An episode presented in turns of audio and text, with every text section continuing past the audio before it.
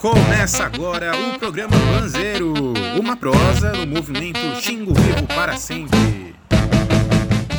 Alô, meu povo do Xingu! Um abraço para toda a audiência do Banzeiro e um abraço especial para os núcleos guardiões da Volta Grande, porque o programa de hoje é sobre a nossa organização de resistência aqui no Xingu. Hoje a gente vai contar como que lá no Maranhão os povos tradicionais se uniram numa luta muito potente de defesa dos territórios um pouco como a gente tem conversado por aqui. Não é isso mesmo, Ana Laide, minha querida companheira? Olá, Tiago. Também mando um forte abraço para os nossos ouvintes.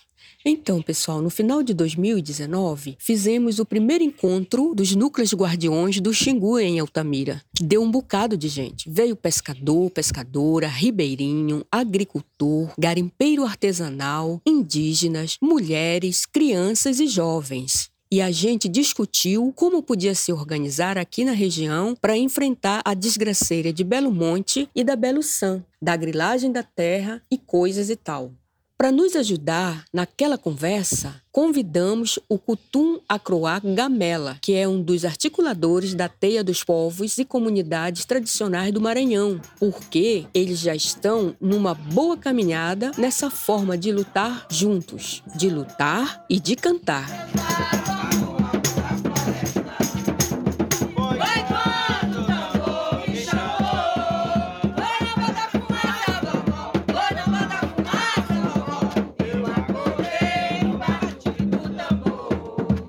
Mas então, gente, a Teia dos Povos do Maranhão para quem não conhece, é uma articulação que nasceu há 10 anos e que junta as populações tradicionais do estado numa grande frente de luta pela defesa dos territórios.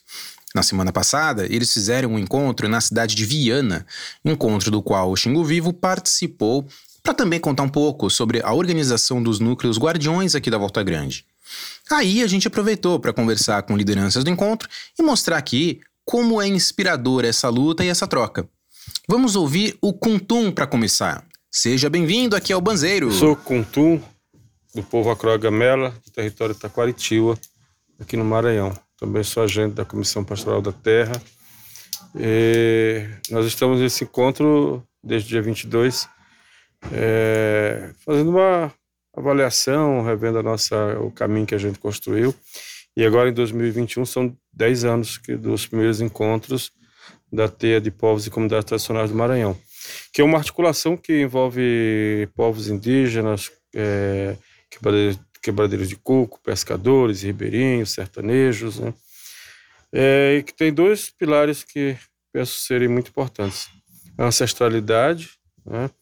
É, então nós fazemos lutas desde essas nossas ancestralidades, numa perspectiva é, contra a colonial é, e, ao mesmo tempo, a luta pelo território, também ligado a essas ancestralidades, né? pensando na terra como lugar do qual nós somos, ao qual nós pertencemos, e não como um, só um lugar de produzir, né? Mas é um lugar onde a vida toda se faz e se refaz continuamente. Essa pertença ao território e às ancestralidades é um elemento muito forte nessa luta, porque principalmente nessa pandemia, quando a gente ficou obrigados a se recolher um pouco para não morrer de Covid, o território foi a principal coisa que as grandes empresas, os grileiros, os madeireiros e os invasores aproveitaram para atacar Aí, essa união a partir da pertença é ainda mais importante, né, Kutum? Olha, uma, uma questão que eu penso fundamental é que a nossa existência, neste tempo, ela é resultado de uma aliança muito antiga dos nossos povos. Né? Não tivesse havido essa aliança entre nós desde sempre, contra o sistema colonial, escravocrata, certamente nós não existiríamos. Né? É, e tem uma sabedoria antiga, né? Uma varinha só é fácil de quebrar. Quando a gente junta muitas, é muito difícil quebrar, né? Isso nos ensina o valor da união, né? É um canto antigo, que, de uma sabedoria antiga. Então nós entendemos que essa aliança de povos, de comunidades que estão em luta, ela, elas têm uma, uma, uma um primeiro efeito sobre nós, que é nós nos sentirmos cuidados e protegidos. Né? Ah, sozinhos a gente fica fragilizado. Né? Essa, essa articulação, ela, ela, é, ela nos. É o carinho, o, o cuidado das pessoas, a, a, a história de cada um, ela serve para nós como um processo de envolvimento. Que nesse envolvimento, que é algo que é contrário àquilo que chamo de desenvolvimento, ela nos faz nos encontrarmos com a nossa, diria assim, a nossa essência, né? com essa nossa ancestralidade, as nossas raízes. E é dessa, dessa união, dessa junção, dessa articulação que nós podemos, fortalecidos, protegidos, fazer a luta em defesa dos territórios. Né? Por nós, né? em comunhão com as plantas, com os animais, com os encantados, com as águas, né? Enfim, né? nos entendendo como uma teia que não é apenas de povos, mas de todos os viventes, todas as comunidades, né, das águas, da, das plantas, enfim. Isso é fundamental. Quem nos ajudará a não ser a própria gente, pois hoje não se consente esperar. Somente a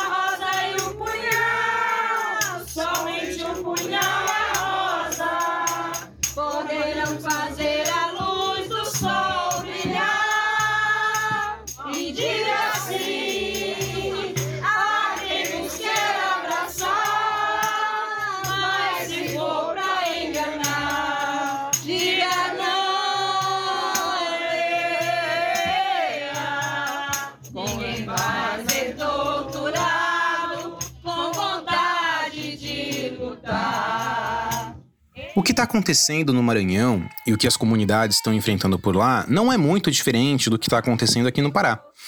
A Meire Diniz, que é do Conselho Indigenista Missionário, o CIMI, explica isso melhor pra gente. Tudo bem, Meire? Seja muito bem-vinda também aqui ao Banzeiro. Alô, Ana. Alô, Tiago. Galera aí do Banzeiro. Que alegria estar aqui com vocês. Eu que já morei aí nessa região.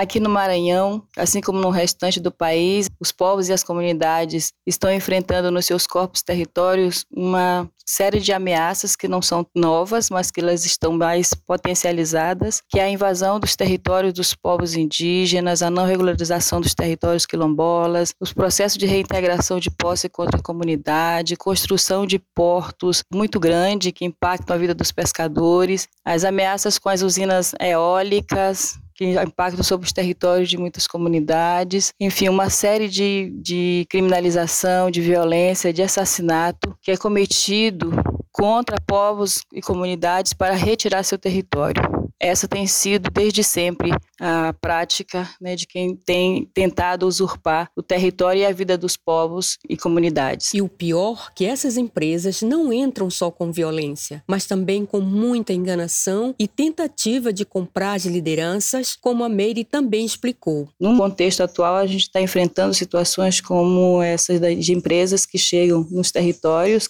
sobretudo de povos e comunidades que estão no processo de luta e resistência e fica oferecendo dinheiro fácil, no sentido no discurso da proteção ambiental. E a gente sabe o perigo desse, desses tipos de, de, de projetos que chegam de cima para baixo, não a partir da vivência das comunidades, tem sido usada como estratégia para a usurpação do território. Então, situações como essa a gente tem enfrentado a partir dessa unidade, onde povos e comunidades possam se fortalecer, construir uma aliança de resistência e de vida.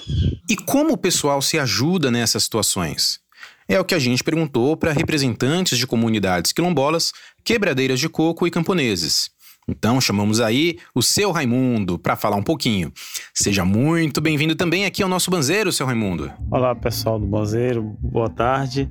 É, eu sou Raimundo Moreira, da comunidade quilombola Santa Maria dos Moreira, no município de Codó, Maranhão. É, eu gostaria de estar colocando para vocês o que ocorre em nosso quilombo, né? Nós temos a nossa área do quilombo, que a gente já vive lá centenariamente, mas infelizmente liderança de dentro do nosso território foi cooptada pelo fazendeiro, que está tentando fazer uma política de diminuição do nosso território, tentando fazer o fazendeiro chegar mais, mais assim, deixando nós é, recuado, acuado num pedacinho de chão. Mas nós estamos fazendo a resistência de não deixar isso acontecer, Estamos contando com o apoio também das outras comunidades, porque nós façamos parte da TEI, de povos e comunidades tradicionais do Maranhão, e sempre que acontece um fato desse, não vai ficar um fato isolado. A gente sempre conta com o apoio das outras comunidades, dos outros territórios, e assim a gente vai conseguindo fazer a resistência. Outro exemplo. Uns anos atrás, os indígenas Creniue estavam numa luta dura pela demarcação da terra deles. Aí eles resolveram fazer uma retomada, voltar e ocupar o território para forçar o governo a demarcar. Então, outras comunidades da Teia foram para lá ocupar junto com os indígenas para fortalecer a luta. É um pouco isso que a Rosa vai nos contar agora. Oi, pessoal do, do Banzeiro, no Pará. Eu sou Rosa, sou quebradeira de coco babaçu, sou aqui do Maranhão. É, nós, essa articulação é, da TEI, ela se dá com os diferentes povos, é, no sentido da gente é, está se ajudando, né? Faz 10 anos que a gente está nessa luta e que tem dado muito certo, no sentido da gente estar tá se ajudando quando uma causa, um, um, problema em um território indígena, ele passa a ser um problema de todos, de todos os outros povos, de todos os outros povos, né? E a gente está ali para se ajudar, está indo é, se ajudar a fortalecer aquela comunidade. Assim mesmo, quando acontece no território quilombola, vai vem os povos indígenas, vai as quebradeiras de coco, vai sertanejo, e a gente vai ali para estar tá fortalecendo e apoiando essas, essas comunidades. Por fim, uma coisa muito importante nessa união dos povos é a afetividade. Porque lutar só, sem companhia, é muito duro, principalmente quando parece que o mundo abandonou a gente. Não é mesmo, Regina?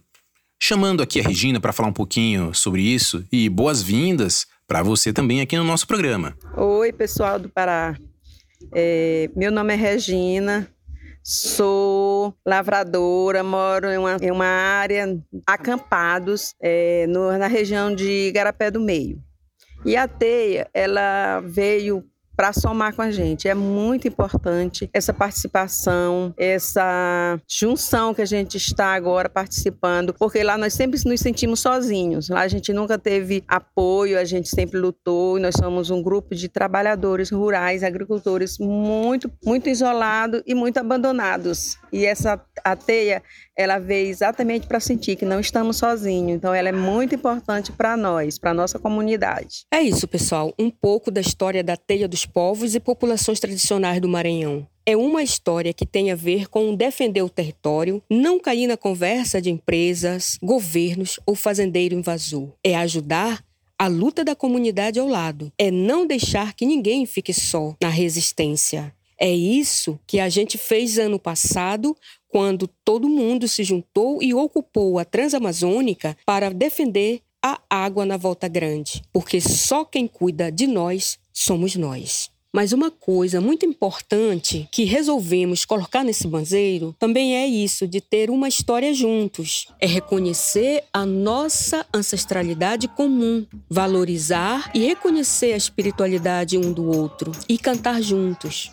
Todas as músicas desse programa foi o povo da Teia que cantou.